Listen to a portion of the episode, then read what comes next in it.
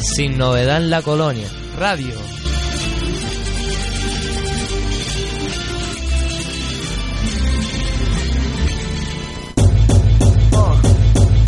Siéntelo, el retumbar del corazón cuando cantan los canarios por amor a su nación. Estilo canar suena hasta la música de guerra. Tambor y chácara, actitud guerrera. Siéntelo, el retumbar del corazón cuando cantan los canarios por amor a su nación. Estilo canar suena hasta la música de guerra. Tambor y chácara, actitud guerrera. Muchos me preguntan que por qué pienso así. Yo les contesto que la vida es algo más que vivir. Es luchar por tu verdad, por los demás, por los que van a venir. Lo mío es estar aquí y bregar como un en sí.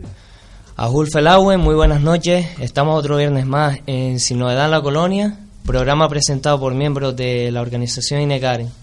Este viernes para nosotros es especial por partida doble, porque para empezar el año pasado, justamente en esta fecha, eh, tuvimos nuestro primer contacto con Radio Guiniguada porque participamos, participamos en el programa En Cuéntame las Ondas de Tino Prieto y en el que hablamos sobre las zonas azules y verdes de la, de la ciudad de Las Palmas y sobre nuestro colectivo político.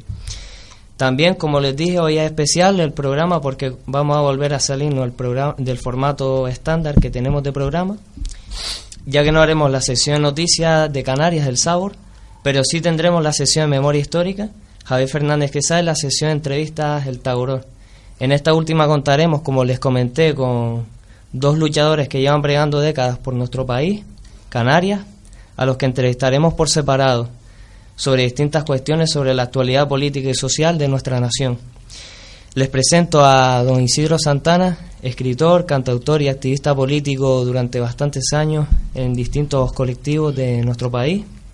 Bienvenido Isidro. Eh, buenas noches, bien hallado. Y contamos otra vez con la presencia de Víctor Ramírez, la tercera vez que viene. Eh, incluso la semana pasada hablamos de tu libro, Palabras Libertarias de una conciencia canaria universalista. Para. Pues buenas noches. Isidro Santana León. Víctor Ramírez Rodríguez. Para poner el apellido de la viejita. ya. Sí. Bueno, sí. Que lo deja semi-huérfano. Que, que yo casi, casi nunca, casi nunca lo digo. Debía haber puesto siempre Víctor Ramírez Rodríguez. Sí, sí bueno. Pero vamos a ser así, somos así de egoístas los, los machinos. Digo machinos, ¿eh? no machunos, sino los machinos. Sí, pero no es culpa tampoco nuestra, sino que los apellidos han puesto aquí siempre el apellido del padre delante. En otros países tienen el apellido de la madre, porque verdaderamente Ahora se está eligiendo ya, por sí, fortuna. es quien genera, quien genera y quien debería ser el referente en, en este aspecto. Sí, pues bueno, tras saber un poco también este punto, eh, pasamos, después de esta introducción, comenzamos la sección del Tagoror, las entrevistas, y vamos a dejarle con una frase para la reflexión de una película cubana que se llama José Martí, El Ojo del Canario. Y saliera o no de forma intencionada dicha frase, si lo analizamos como posible metáfora, van a ver que en resumen dice mucho nosotros, de los canarios.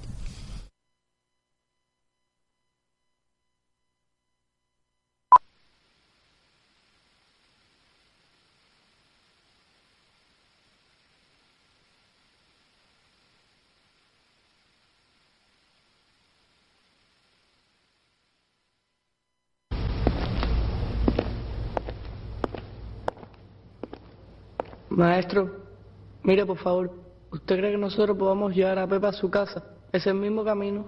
Y don Mariano es amigo de mi papá. Está bien, no es la... ¿Usted sabe cuántos jueces han pasado por aquí? Ocho.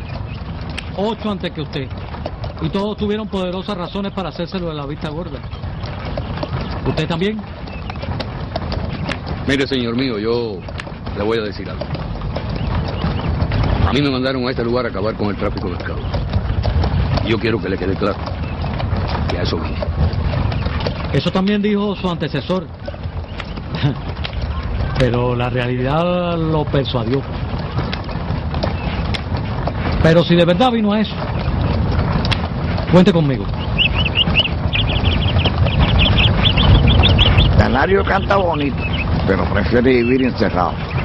Yo te voy a llevar a los montes para que tú veas pájaros que canta la libertad.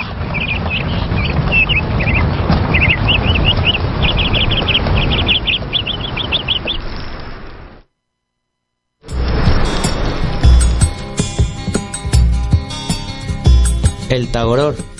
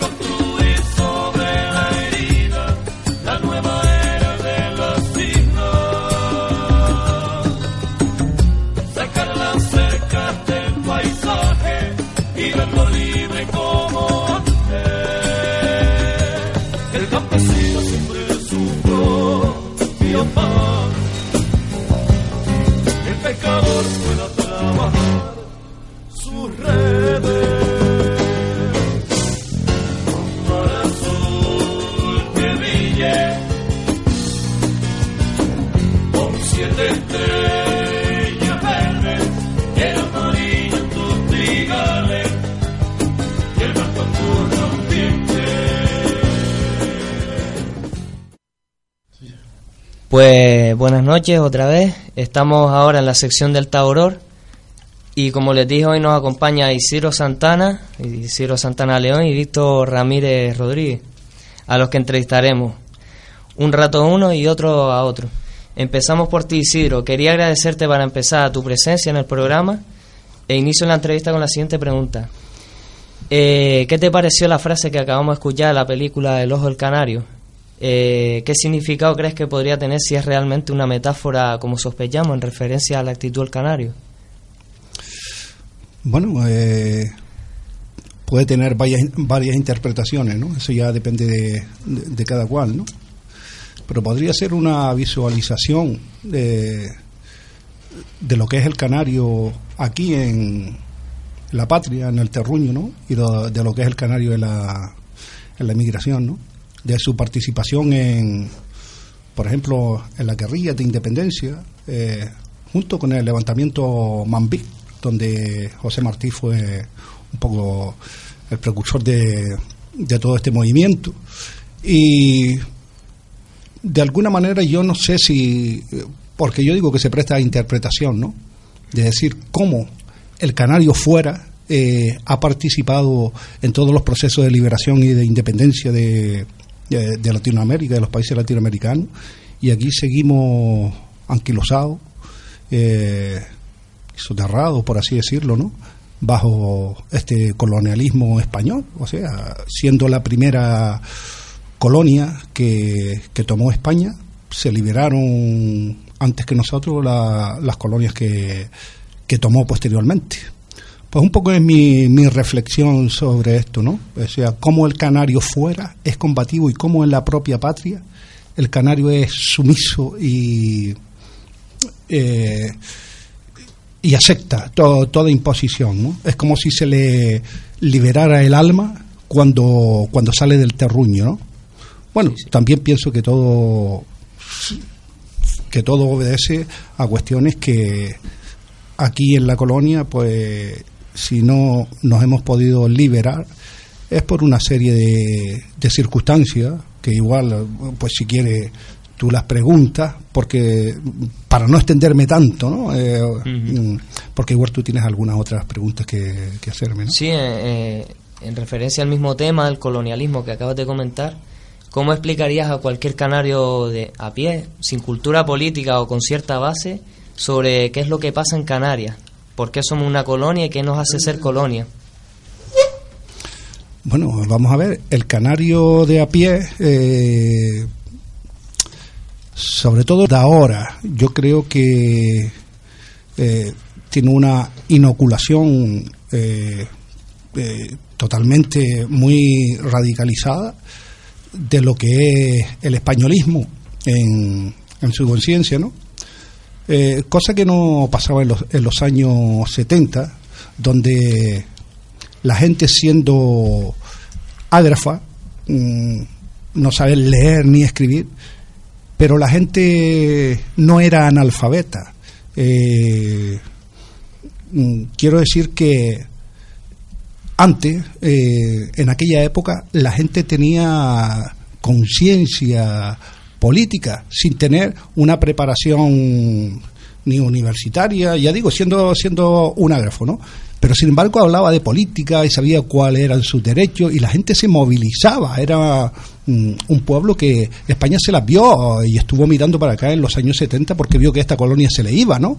Y claro, eh, después eh, el colonialismo también avanza y mete sus elementos de distorsión dentro de la colonia, pues para que todo se paralice o para que la gente vea la situación de otra forma. Pues así hemos llegado a la situación actual, pero claro, todo hay que decirlo, eh, no hemos tenido una resistencia clara para hacerle cara a este colonialismo, ¿no? Y, a este proceso de inoculación que, ha puesto en marcha y que, los canarios, de los, del que los canarios hoy son, son víctimas, ¿no? Eh, realmente es muy difícil, ¿eh? es muy difícil porque yo creo que si desde aquella época se hubiera seguido, eh, hubiera, eh, si hubiera existido una convergencia del independentismo, si no hubiera habido tanta dispersión, tanto mesianismo, tanta envidia y tantas cosas que han pasado dentro del campo independentista y todos hubiéramos optado por lo fundamental que era la independencia, pues ese movimiento hubiera estado ahí, porque existe en Cataluña, porque existe en otros sitios. Y aquí hubiera existido, y nosotros teniendo más razones incluso que esos países para la independencia, no lo hemos logrado. Entonces esto a mí me resulta también harto sospechoso, ¿no? Me resulta harto sospechoso de que nadie, de que muchos grupos se llamen independentistas y que no quieran esa convergencia para ir a para ir a la, la independencia juntos, ¿no? siempre se ponen excusas, que si eh, la, independencia la carta, que si la quiero por la izquierda, que si la quiero no sé qué, que si vamos a ver, eh, el proceso de eh, la, soberanía nacional, primero hay que adquirir la soberanía nacional para después nosotros tomar el derecho de autodisposición, que le llamamos, que es decir, ahora yo puedo disponer porque soy soberano, pero nosotros no podemos disponer de nada en una colonia, en una colonia nosotros somos reos del colonialismo español. Y hasta que esto no se comprenda y no se tenga claro, nosotros no podemos avanzar. Vamos a seguir en el mismo anquilosamiento y, y lo peor es que mientras nosotros estamos anquilosados, el colonialismo avanza de forma galopante, ¿no? Esa es la, un poco mi, mi análisis, ¿no? Aunque sería largo también de, de contar todo esto en, todo este tiempo, ¿no? Todo lo que ocurrió. Eh, entonces tú señalas como uno de los responsable de que esto, el colonialismo español haya avanzado sin resistencia ha sido el independentismo canario que hoy tenemos y de también noto una cierta falta de cultura eh, política o de eh, disciplina, disciplina política para poder llevar algo serio a nuestro pueblo, para llevar a la concienciación de lo que estamos viviendo en la realidad canaria. Mm. Efectivamente, efectivamente, es así tal como tú lo, lo señalas. Eh, las organizaciones se han, se han dedicado al simplismo, a lo más simple, al folclorismo, a sacar una banderita al día de la bandera, a esto, lo otro, a jugar, a eh, jugar al independentismo, pero no a luchar por la independencia. ¿Qué es lo que ocurre? Que no existe un independentismo político al no existir un, independentismo político eh, y además sin conexión con, la sociedad canaria, sin incidencia en la sociedad canaria, nosotros no podemos esperar que nuestro pueblo tenga conciencia independentista, eso está claro. Yo no es que quiera culpar eh, a todos los grupos independentistas del mal del colonialismo, sabemos que el colonialismo eh, es grande, o sea, es difícil luchar con él pero vamos a ver, eh, muchas veces la cuestión es más de mérito nuestro que mérito del colonialismo. El colonialismo es grande, pero yo no me puedo basar y echar balones fuera diciendo que el colonialismo es grande. O decir, no, mi pueblo no tiene conciencia. Digo, vamos a ver, ¿y tú qué has hecho para que tu pueblo tenga conciencia? Están encerrados en reuniones y están en grupúsculos y después cuando me da por ahí me presento a unas elecciones para que me voten mil personas, ¿eh? Y ser un poco el estigma, que además es una forma de estar justificando al colonialismo para que ellos digan, mira que somos nosotros demócratas que dejamos hasta los independentistas presentarse a las elecciones. Encima le, estamos haciendo ese favor. ¿Pero por qué? Porque aquí hay un mesianismo que son, eh, o sea, un profeta y cuatro prosélitos ¿eh? que están ahí que no quieren que nadie se mueva. Porque ya lo he dicho otra vez, y es que parecen que sin ser canaria independiente ya se están nombrando a ellos como los presidentes de la futura república y como los ministros de la futura república. Y no, señor, hay que estar en la realidad. Y la realidad con sacar una banderita, con sacar otro, eh, cualquier historia, con ve- vestirse de guanche. A mí no me hace falta vestirme de guanche para ser guanche. Yo soy guanche con la chamarra esta que, que llevo puesta.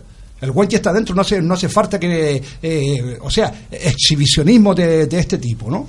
Y, y la cuestión es que si no hay un independentismo político, no hay un activismo político, no hay una conciencia política en Canarias, no podemos lograr nada. Con folclorismo no vamos a, a ningún sitio. Y no se ha logrado. Y por eso digo que en los años 70, teniendo un pueblo ágrafo, yo teniendo universidades, eh, internet, centros de, o sea, medios de comunicación, o sea, tenemos más medios que nunca para estar informados y la gente que sale de las universidades, y ahí está Víctor Ramírez, a ver si quiere después hablar sobre eso, porque es profesor y Sí, ha tenido sí. Más, más relación con eso que yo, salen más analfabetas que la gente que era ágrafa en los años, en los años 70, pero es, es que lo vemos. Yo estuve hablando una vez con un muchacho eh, que coincidimos en un pub por la noche, estaba él y la, perdón, que es ah, en plan anecdótico te lo cuento, Sí. él y la novia por la noche nada, eh, nos estábamos tomando algo allí y surgió una conversación. Y resulta que este muchacho estaba haciendo cuarto de derecho y, y la novia también. Y entonces empezaron a hablar conmigo y yo empecé pues a hablarle un poco de cuestiones de Canarias, de los derechos de Canarias con respecto al derecho internacional, ya que él estaba estudiando derecho, de un montón de cuestiones. Y se pegó ese hombre escuchando, pero no me interrumpió, escuchando y decía, no, no, sigue, sigue, sigue hablando, sigue hablando. Digo, no, hombre, tú también tienes que, opinar algo y tal, ¿no? No, sigue hablando.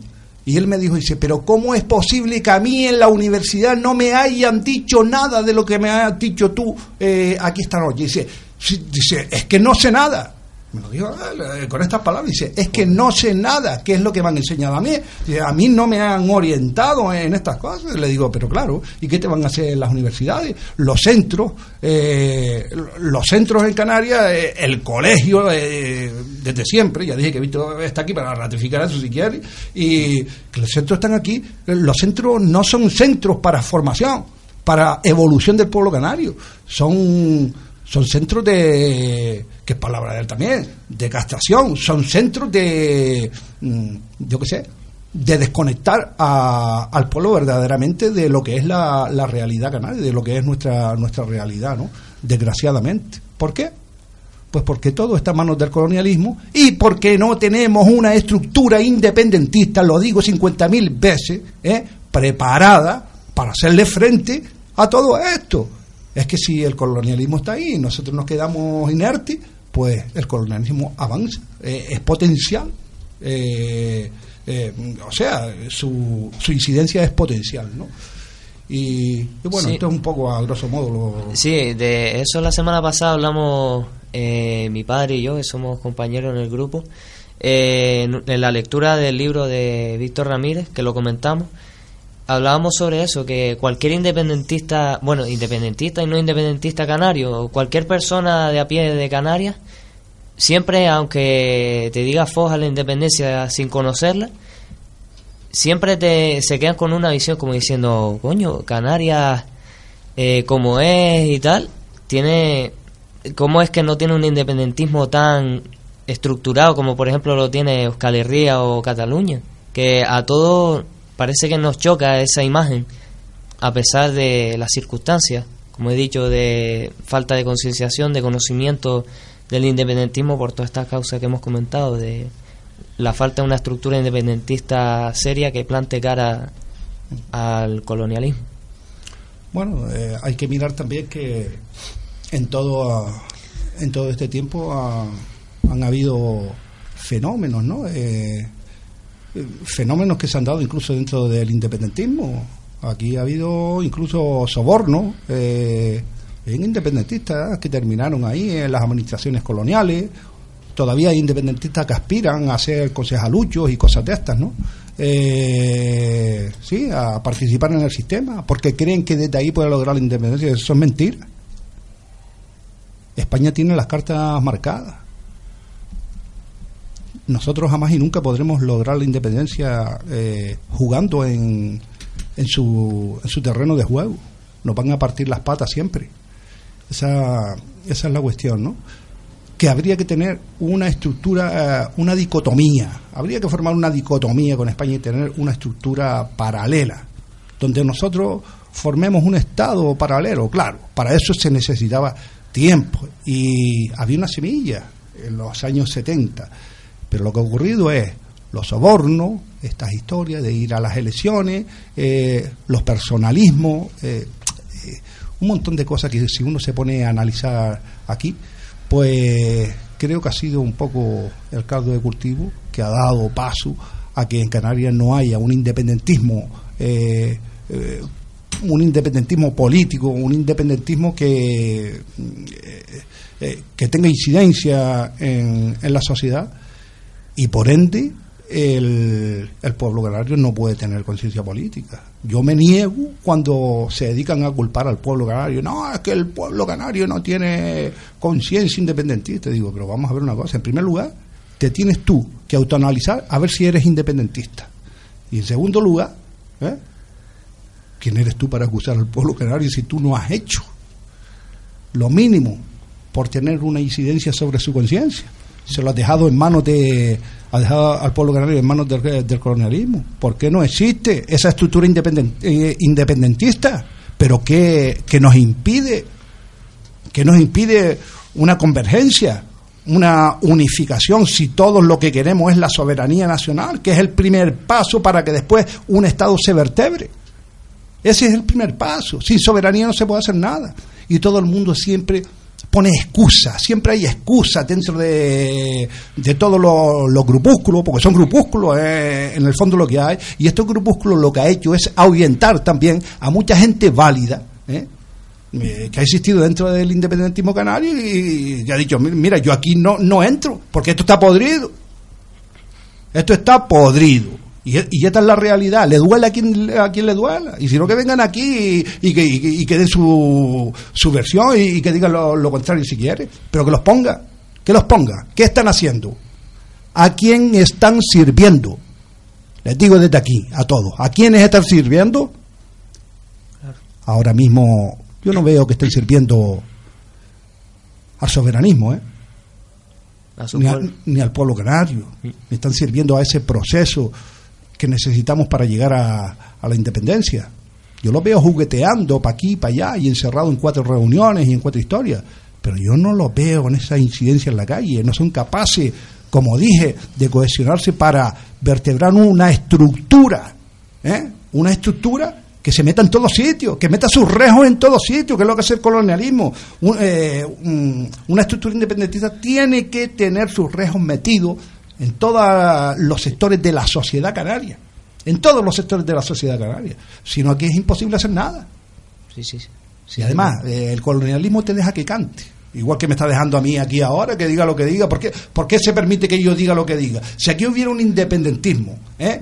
Eh, que estuviera haciendo mucho daño a la metrópoli, ¿tú qué te crees? Que uno estaba hablando aquí tan fácilmente y tan tarde está hablando porque ellos dicen, mira, déjalos que hable, que digan lo que tal, porque es que en Canarias no hay nada. es, que, es que es así. O yo lo veo así, no sé. Sí, sí, sí, sí, tienes razón. Eh, aprovechando también esto que has dicho del, del folclorismo independentista que tenemos ahora mismo, te quería hacer dos preguntas eh, que tenemos tiempo. ¿Qué crees que necesitamos para revertir esta situación y qué necesitaría Canarias además para poder independizarse si hoy tenemos una ultradependencia al exterior del Estado español y la Unión Europea, soberanía alimentaria, energética, sin control de nuestra tierra, mar y aire? O sea, esas dos preguntas. Bueno, yo la primera no te puedo no te puedo decir porque yo no tengo una varita mágica ahora mismo para coger eh, una casa que está totalmente derruida que está cachos de bloque por aquí, un cacho de viga por ahí, para yo decirte, mira, vamos a recomponer la casa. Yo creo que aquí la cuestión es, meter el trastor, limpiar todo el terreno y ojalá venga una generación nueva que no se intoxique por lo que hay en la actualidad y empiecen a caminar ellos con, eh, con los conceptos bastante claros hacia la soberanía. Y en cuanto a la cuestión de la, dependencia, la dependencia económica es una dependencia impuesta, eh, pero claro, también la dependencia económica, nosotros no tenemos unos sectores, como, como tú dices, todo es importación, esto, eh, lo otro, y además no hay tal dependencia económica, vamos a ver, eh, eh, eso es bastante, es una trampa, ¿no? Por así decirlo. Canarias no tiene una dependencia económica, eh, los datos económicos están por ahí. Canarias genera una cantidad de dinero increíble, lo que pasa es que ese dinero no se fiscaliza en Canarias porque precisamente nosotros no tenemos una estructura, como dije antes, que haya dicho, no señor, lo que es de Canarias se queda en Canarias. Nosotros tenemos eh, capacidad, tenemos soberanía, tenemos que partir de ahí, tenemos soberanía para eh, implementar y poner en funcionamiento el sector privado y todo lo que se deriva de él.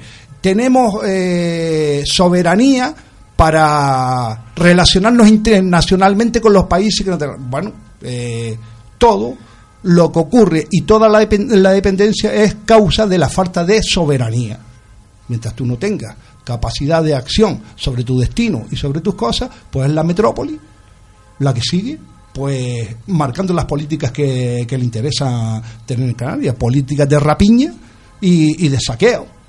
Porque Canarias, Canarias sería un estado rico, que no tendría que, que envidiarle nada a ningún país europeo, que est- están hundidos, están hundidos. Ahora mismo el Reino Unido se ha salido de ahí por- por- porque, es un país también con, con lógica, es un país grande, y yo aquí no pinto nada. Esto está hundido. A nosotros nos han, nos han arrastrado y nos han metido ahí en una deuda que crearon cuatro golfos y todavía estos esbirros también de- del gobierno de Canarias y todo esto cumpliendo con el objetivo de déficit, no le dejan ni endeudarse un pisco ¿eh? para la sanidad, para la educación y tal. Sin embargo, Cataluña no cumple con el objetivo de déficit y hace lo que le da la gana. ¿Por qué lo hace Cataluña? Porque tiene independentismo porque tiene una estructura independentista y ellos sí se pueden negar al Estado español cuando le da la gana. Aquí nosotros no tenemos una estructura independentista para negarnos a nada, nos tenemos que tragar todo lo que nos mete la metrópoli. Y por eso estamos en la situación que estamos. Vamos a ver, España tiene un déficit de un billón ciento no sé cuántos miles millones de euros. Eso es impagable. Eso España no lo pagará nunca. Que se olvide la gente que esto de los brotes verdes que dice y estas cosas, esto es mentira. Esto es toda una mentira. España no va a pagar eso nunca. Va a estar siguiendo pidiendo dinero prestado, pagando intereses de dinero prestado al Fondo Monetario Internacional, a esto y a lo otro. Y esto va a ser la ruleta de pedir prestado para ir un poco echándole, eh, yo qué sé, el pienso a los animales. Sí, porque ya se ha, se ha llegado a un nivel de esclavitud total. Pero en el caso de Canarias, el déficit que tiene Canarias es de 5.000 millones de euros. Nosotros, Canarias, tiene Producto Interior Bruto. Y si nos dejara, con nuestras potencialidades económicas, nosotros pagaríamos ¿eh? esa parte de la deuda en la que ellos nos metieron en dos patadas. Pero para eso tendríamos que ser un Estado soberano. Pero aquí la gente no quiere cortar las amarras. Y no le he hecho la culpa a la gente, le he hecho la culpa a que no hay nada preparado, capacitado, ¿eh? ni con incidencia en la sociedad para preparar a la gente y concienciarla de que nosotros podemos, de que Canarias puede, de que Canarias puede, porque además un, eh, Estado pequeño tiene más posibilidades que los grandes Estados. Eh, no tenemos nadie que sea capaz de llegar a la mente de, de nuestro pueblo.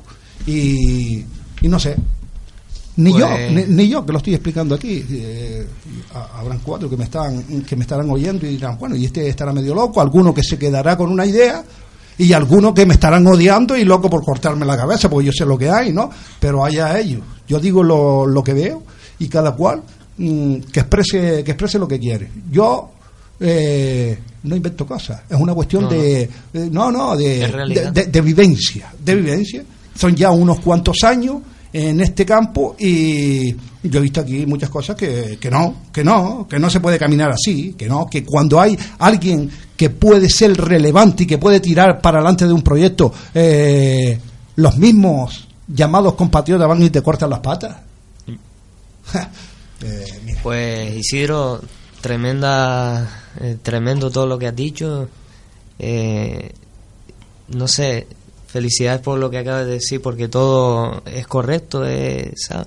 lo que está pasando. No, a, mí, y- a mí no me tienes que felicitar por nada. ¿eh? No, no, sino Eh, eh, en ese aspecto yo creo que ha sido bastante didáctico para cualquier canario con cierto conocimiento para que pueda entender todo esto que estamos hablando. Eh, Perdón, a sí. mí más que el canario, que, que lo entienda el canario de a pie, me gustaría que llegara a más de cuatro, a ver si son capaces, eh, y que sepa que yo no soy enemigo de nadie, sino que sean capaces de analizar la situación y decir, vamos a tirar adelante, coño. Pero es que la cuestión es que no se quiere, pero bueno, yo sé que esto es como plantar en, plantar en arena, ¿no? Sí, sí. bueno. Pues pasamos al bloque de música nacional canaria y vamos a poner un tema tuyo eh, que se llama Un recto independentista. Oh, bien, bien, bien, muy bien.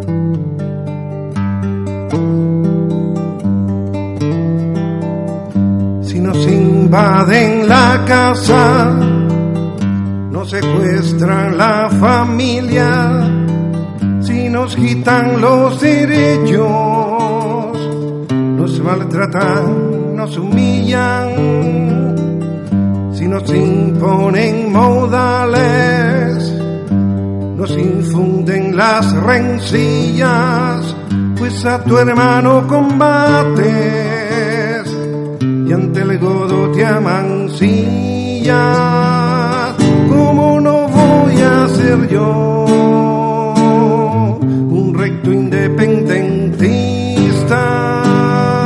¿Cómo no voy a ser yo un recto independentista?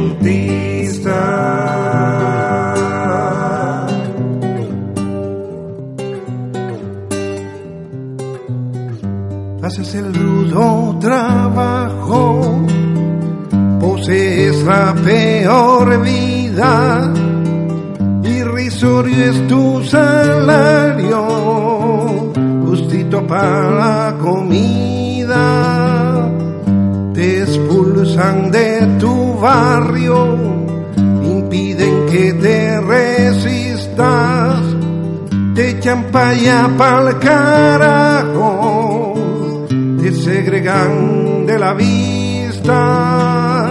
¿Cómo no voy a ser yo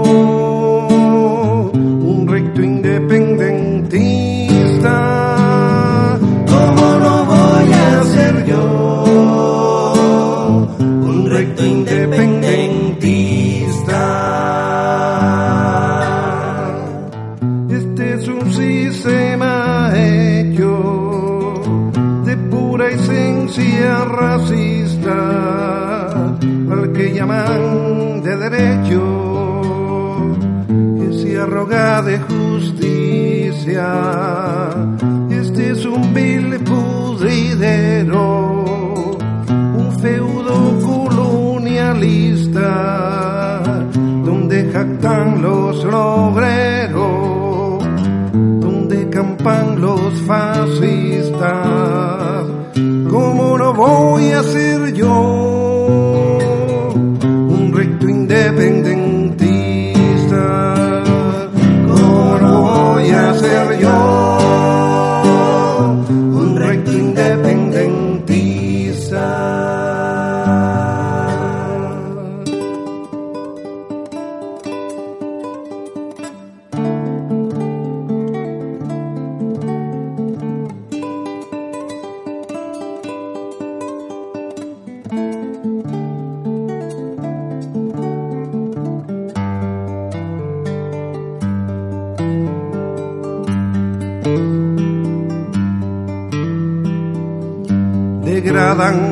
la tierra, mas nuestras señas liquidan, solo nos meten colonos, solo nos meten turistas, Pedrito y Adiseos, estáis pronuncia Rita, vosotros habla fulano, país larga menganita, ¿cómo no voy a ser yo?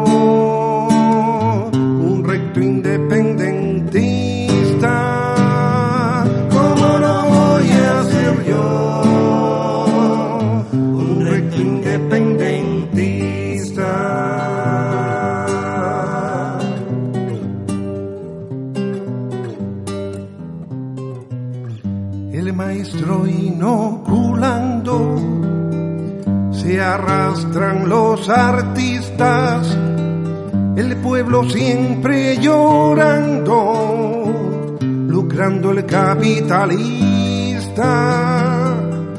politicastros canarios, esbirros y servilistas, cobardones vende patrias, bufones culificistas, ¿cómo no ser yo un recto independentista?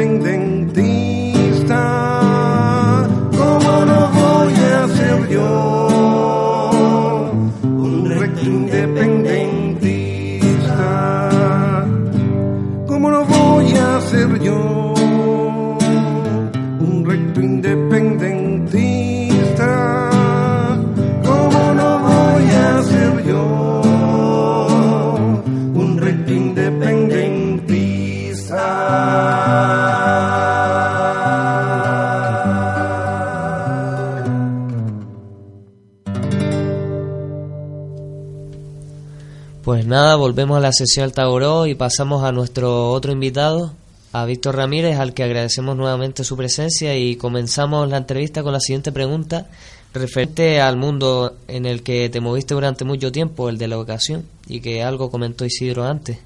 En tus escritos y entrevistas pasadas hablas mucho de la deseducación de las aulas, de que las aulas desde el colegio, instituto, ciclo formativo a la universidad alienan y aborregan a los estudiantes canarios, los convierten a alfabetos funcionales, es decir, que han superado pruebas de memorización o conocimiento para acceder a un título, pero salen sin base crítica al mundo, nula. ¿Quién crees que tiene la culpa principalmente? No es cuestión de culpa, es cuestión de responsabilidad, pero no se le puede pedir peras al olmo. Yo tengo un libro que se llama Las peras del olmo, precisamente porque eh, eh, que, que- cogí los, los artículos vetados, los prohibidos, las peras del olmo. Eh, Yo he tenido la tremendísima suerte, seguramente el más suerte que he tenido de los intelectuales canarios, de aprovechar mi facilidad para escribir, mi capacidad intelectiva, mi sensibilidad, mi escala de valores, para enfrentarme al, al poder tiránico ejercido siempre por esbirros canarios, por compatriotas. Ya desde la llamada conquista, que no fue conquista, fue sometimiento, eh, eran, llamémosle canarios, isleños, guanches, los que más mataban a sus hermanos de patria, que no lo consideraban así, eh, por dinero, por miedo, por, por lo que sea.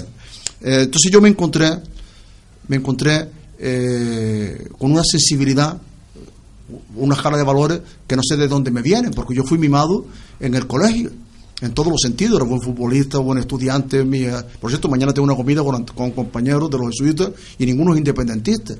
En la Academia Canaria de la Lengua me llevo bien con casi todo y ninguno es independentista. Y ellos saben que yo lo soy. Incluso en la última reunión que fue el viernes pasado, eh, alguien empezó a, a mostrar la necesidad de, enaltecer lo canario en todos los sentidos, lo deportivo, el, garrote, eh, eh, todo, la lucha canaria, tal, etcétera. Y, di- y dijo rápidamente, yo no soy independentista. Entonces yo pedí la palabra cuando me tocó, digo, yo soy independentista y seguramente de lo que más orgulloso estoy es de ser independentista. Para mí es lo máximo lo que puede aspirar un canario. Y no significa que ustedes, por no serlo, no sean hermanos míos de patria. Se lo dije. Incluso lo que son las cosas, el hijo Hernández le dio hasta un abrazo. Y dijo otras cosas. Yo me refiero a que la clave está, como digo yo, todos los animales tenemos una capacidad intelectiva. Comprendemos ¿eh? y aprendemos según nuestra capacidad intelectiva, que se va formando a lo largo de la vida con palabras.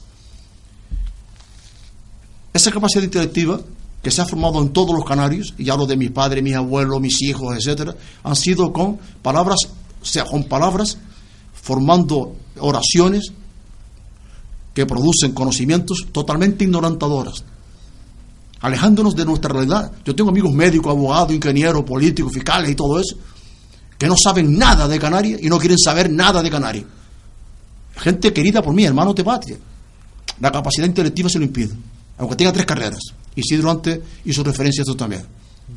Después tiene la sensibilidad. ¿Qué se siente? Hay gente que se siente feliz viendo pegarle una paliza a, otra persona. Otros se indignan.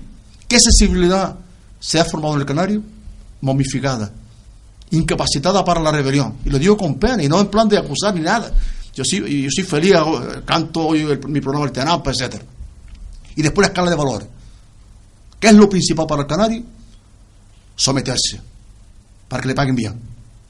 Todos. El otro día di una charla a niños de cuarto de la ESO. Eh, hombrecito y mujer. Dos horas. Dos clases. Y les dije, si ganase, si Canarias fuese independiente ahora, ya no me llamará más seguro.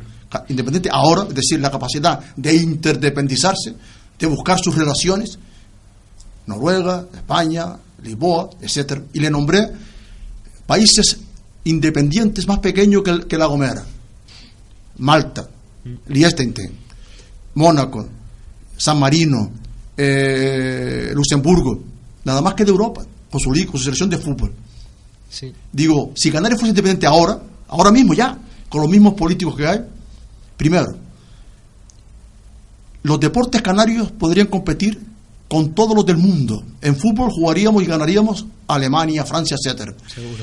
Corriendo, nadando, etcétera. A nivel animal humano. A nivel geográfico. Se multiplicaría no sé por cuánto las aguas territoriales de Canarias. Más de la mitad del Banco Sahariano sería Canario. Aeropuertos, puertos, etcétera. Te repito, independiente ahora mismo. Y rápidamente buscar relaciones. Pero controlada por los canarios. Y ahí Isidro antes hizo referencia. Eso, imposible. ¿Por qué? Porque la castración de mis hermanos de patria es absoluta. Empezando, si quiere, por mí. Absoluta. Hay miedo a saber. Y mucho más miedo hay para encararse, para sentir la necesidad de decir, ya está bien, toda la historia arrastrada. Estoy leyendo precisamente autores canarios, como, yo que sé, como este Miguel Sarmiento Salón, Benito Pérez Armas, etcétera. A lo máximo que- que han llegado estos compatriotas, a, a su manera rebeldes, más mimosos que rebeldes, es a señalar los síntomas porque se quejaban al no hacerle caso, etcétera. Pero está ahí su testimonio. El otro día el regidor dijo, regidor, dijo, el aula, perdón, el drama de, Canarias es el abandono de, lo- de- de los alumnos, de los alumnos de las aulas. Yo digo todo lo contrario. El drama de Canarias empieza porque van a las aulas. El mismo Miguel Sarmiento Salón, 1880 y pico estuvo en, la escuela, dice lo, que lo más odiaba, 1800 y pico, ¿eh? lo más que odiaba era la escuela y los colegios. Y cuando él ya mayor pasaba delante de un colegio tenía necesidad de abrir la puerta y echar a los chiquillos. En aquel tiempo, cuando irían a la escuela el, el 10% de los niñitos canarios. El daño que se ha hecho a las aulas es el daño más grande que se ha hecho en Canarias. Y yo fui feliz dando clase. Hoy mismo vi a dos alumnos o tres casi de mi edad. Ese cariño con que me tratan. Repito, lo dije solo a los alumnos de cuarto de la ESO. Porque es mi deber. Esos alumnos le pone, eh, cualquier país le pone una metralleta, vete a matar. Se les puede decir hasta los niños de siete años. Canarias independiente, me refiero soberana. Nadie es independiente del todo. Pero con capacidad de interdependizarte. Ya lo dijo y yo lo, lo puso Antisidro. La riqueza natural de Canarias sería envidiada. Vete vete a Malta. Pasea por Malta. Yo he estado dos veces en Malta. Y entonces, ¿dónde está la clave? En la palabra. Tú mismo leíste mi, mi- tú que eres independentista, no habías leído ese, ese libro. El otro día cogí un empute a Álvaro Morera, los, los- porque cuando presenté el libro allá, sí, cuando presenté el libro allá en Tenerife, fueron mucho más que aquí, pero gente llamada independentista, entre ellos Inegarán, no fueron. Como un acto, un, un acto patriótico. Patriótico, aunque no compre el libro, no pasa nada. Sí, sí. En el club de prensa, tres o cuatro. Que hasta el alcalde de Firga eh, me compró tres libros. Independentista, Paco Talajano, Luis Pulido, Pepe Guerrero, y a lo mejor habría un par de ellos más. Un acto patriótico si lleva la bandera y tal y cual. ¿Por qué? Porque quieran o no quieran, y lo digo con el orgullo de ser independ- independentista, el único intelectual canario reconocido como un magnífico escritor, hasta por Vargas Llosa. Por cierto, salió hoy, salió hoy en la provincia yo con veintipico años. eh, en las páginas culturales, con Vargas Llosa, yo sin bigotes. La casualidad, vi- viendo el periódico, me vi ahí una foto con José Caballero y Alma Marcial. Repito, aprovechen ustedes la palabra de Víctor Ramírez, como se puede aprovechar la de Secundino Delgado, la de Isidro Santana, la de Paco Tarajano. Aprovechenla. Son independentistas. Será de Guinea o, de Nigeria, yo que sé. Canarios. Ese independentismo hay un daño tan grande a Canarias pero tan grande, tan grande, tan grande, por narcisismo, por envidia, por celo, por frustración. Yo no creo que sean topos españoles porque no hace falta poner a Canarios de topo, no lo creo. Ellos solo se topean, como digo ya. Y yo sigo así por decoro y compasión. Decoro y compasión. Maximiano Trapero, tra- Trapero, gracias al cual salió cada cual a sus hombres. Otro español al que yo no conocía de nada me dijo, Víctor, yo no entiendo tu independentismo cuando tú eres el autor canario que en vida ha sido mucho más alabado, pero más que todo, es cierto. Pedro García Cabrera y de Vega, es cierto. Pero eso no significa que yo me deje seducir, un momento. Yo soy, yo soy independentista por decoro, no sé de dónde me viene, por vergüenza y por compasión. Todavía siento compasión por, por mis hermanos de patria, aunque sean jueces, fiscales, abogados, fontaneros. ¿Por qué? Porque tengo ese instinto, como Pepe Martí. Pepe Martí lo decía. Nací en Cuba, ¿qué quiere? Mi padre era valenciano y reaccionario. La madre era canaria y como buena canaria, toda la vida asustándolo. La tortura más grande, yo tengo una, yo tengo un, se puede sacar en el libro, qué pena que no haya eh, independentistas organizados que yo he visto. Eh, eh, sacamos 200 libros, Gan- ustedes se quedan con la ganancia, se le paga la imprenta y gánenlo ustedes. Se llama Madre de Héroe, donde yo reflexiono sobre la tortura de, Pepe Martí, como lo llamo ya. La tortura más grande de Pepe Martí se la proporcionó su madre, Leonor. ¿Dónde va mi hijo? Está- Y tenía razón la viejita. La prueba está que se, se dejó matar. Yo me refiero a la lucha en Canarias, que somos, lo digo yo, una patria eh, desmigajada, en ocho torrones carcelarios, vamos a meter la... Somos una patria desmigajada, torrones carcelarios. Y después la patria prostituida, a lo máximo que se aspira es a ser prostituta. Nuestra madre, ¿de qué vivimos? De la prostitución de Canarias. Insisto, Canarias Independiente esta noche y en dos meses la psicología del canario cambia totalmente. Sí, señor. Totalmente. Aunque no sepa nada de la historia de Canarias, la aprendería enseguida. Y el caso de Cataluña es porque se han apoderado de las aulas. El caso de Euskal se han apoderado de las aulas. El caso de Baleares, vete a Baleares, se han apoderado de las aulas. Y aquí las, las aulas, repito, están para hacer daño. Y lo digo con pena. Tengo familiares maestros que no pueden hacer nada. Yo tuve que ser clandestino para no ser un mal profesor. Me echan. Y lo intentaron también. Pero insisto, repito, Canarias no está conquistada. Está sometida, que es diferente. Mientras haya un solo canario, y hay más, que nos rebelemos, la rebeldía, la rebeldía nuestra se puede extender. Ahora, si yo no me revelo para aprovechar la situación, soy académico, eh, me pagan esto, me pagan lo otro y tal, que no me pagan nada. No. Primero está el decoro. La No, no, no, no traicionarme. La dignidad, ¿no? Ellos también tienen su dignidad. Yo hablo de la escala de valores. La mía es soberanista, pero por respeto hasta la pobre España. Los buenos españoles se beneficiarían, que lo dijo también Domingo Rivero en su poema El cantonalismo, el cantonalismo, que no publicó por miedo. Repito, los buenos españoles que, que existen se beneficiarían, repito, de una Canarias independiente. Y los que están viviendo aquí, yo quiero ser canario, sí, ¿qué pasa? ¿Por qué no? Insisto, es cuestión de dominio. De dominio en el sentido de decir, nos gobernamos, nos relacionamos con esto, con lo otro, producimos esto, lo otro. Mucha gente que no está en política activa, directa, se meterían, pero con una estructura legal donde primero lo ganario. Que eso es difícil, es imposible. Hoy, por culpa, repito, de los que ocultan la palabra, de quienes la hemos empleado para concienciar. Tú mismo leíste mi discurso de- de- y te quedaste asombrado, ¿o no? Sí, sí, sí. Totalmente. Todos los que lo han leído. Y sin embargo, ¿qué hacen los independentistas? Ocultarla. Un acto de Víctor Ramírez, no voy a comprar los libros. Aprovecho y llevo yo la bandera independentista, le pregunto, Víctor, ¿usted qué opina sobre tal? ca-?" Si No. te dio una cosita, un inciso, Víctor. Eso fue como el otro día en una conversación que tuve con uno, que le recomendé tus lecturas para entender bien al pueblo canario, la realidad que estamos viviendo, eh, social, intelectual y demás. Eh, y me decía que Víctor Ramírez es bastante pesimista, pero es que no es pesimista, es realista. Cantando todo, eh, toda la semana, no sé cuántos programas, todos los días, mañana a las 8 programa el Tenampa, a las 9, perdón, mañana el Contra Cantina, el domingo el Tenampa, el, martes eh, querida música, eh, que te vaya bonito arriba, el Tenampa aquí. No, yo lo que pasa es que no me he dejado engañar nunca, ni desde niño. He tenido, me han engañado, yo mismo me he engañado. Ha sido mi suerte. Y tengo 72 años.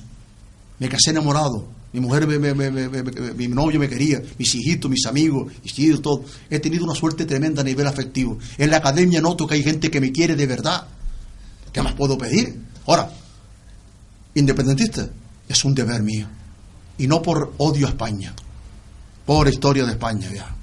Yo quiero que escuche mi, mi corrido Odio Fraternal, Sí, que se lo quiero dedicar a Isidro para que dé tiempo. Ahora lo escuchamos, sí. Porque ahora. Y, y sigue con tu programita. Sí, Aunque sea leyendo a, decir- a otros escritores. Te iba a eh, decir otra pregunta más para acabar, breve, para que pasemos a la canción esa. Odio Fraternal. Mm, Odio fraternal. Eh, sobre el libro de palabras libertarias para una conciencia canaria universalista que, que estamos vendiendo y la semana pasada hablamos sobre tu libro.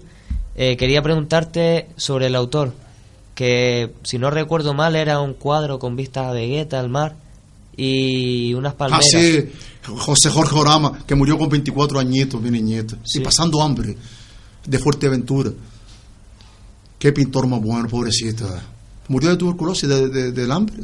Sí, pero ese Aquí, cuadro... murió aquí. Ah, aquí, vale.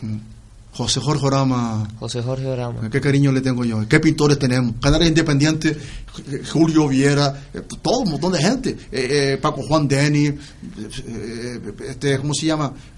Montones de, de- de pintores ya han muerto muchos de ellos. Santiago Escultores Santana. buenísimos, Santiago Santana. Eh, Escritores buenísimos, cantantes buenísimos. Es que tenemos calidad humana en todo. Y estamos totalmente castrados, empezando por mí, si tú quieres. Así que odio fraternal. Te la dedico a ti, Isidro, porque otro día se la dedico. Pues gracias, dale, dale a. A odio Sí, fraternal. dale, dale pa' No te México. pongas celosa, dale.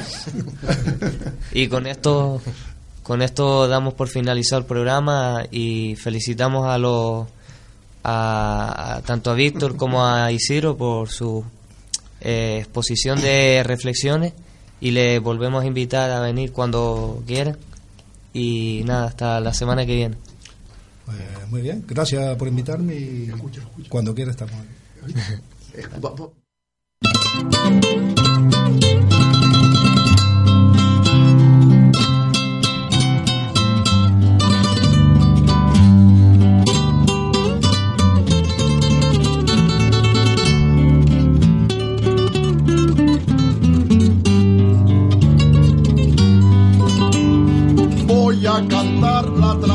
de un hombre llamado Blas, canario independentista y avecindado en San Juan. Estibador trabajaba en el muelle principal defendido y atacado por su labor sindical. Lo mató su propio hermano, un policía nacional llamado José Mauricio, cuatro años mayor que Blas callejera por la huelga general aprovechando el jaleo le disparó por detrás. José Mauricio le había la novia Blas, una pobre y linda joven, limpiadora de hospital, que se llamaba Consuelo. nacida en San Nicolás, quien prefirió al policía porque era una autoridad.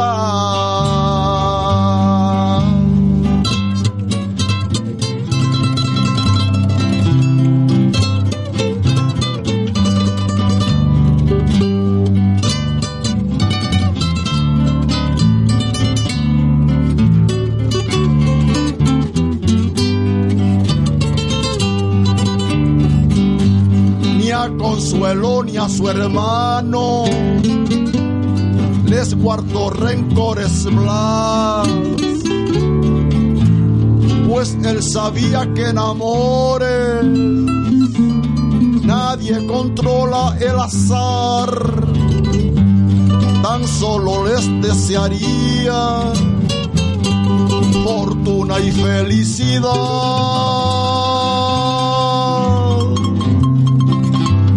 Aunque en el fondo de su alma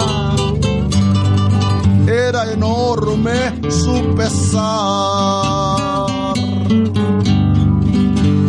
En cambio José Mauricio nunca soportó de Blas que fuera independentista y activista sindical aumentando sus rencores cuando lo viera luchar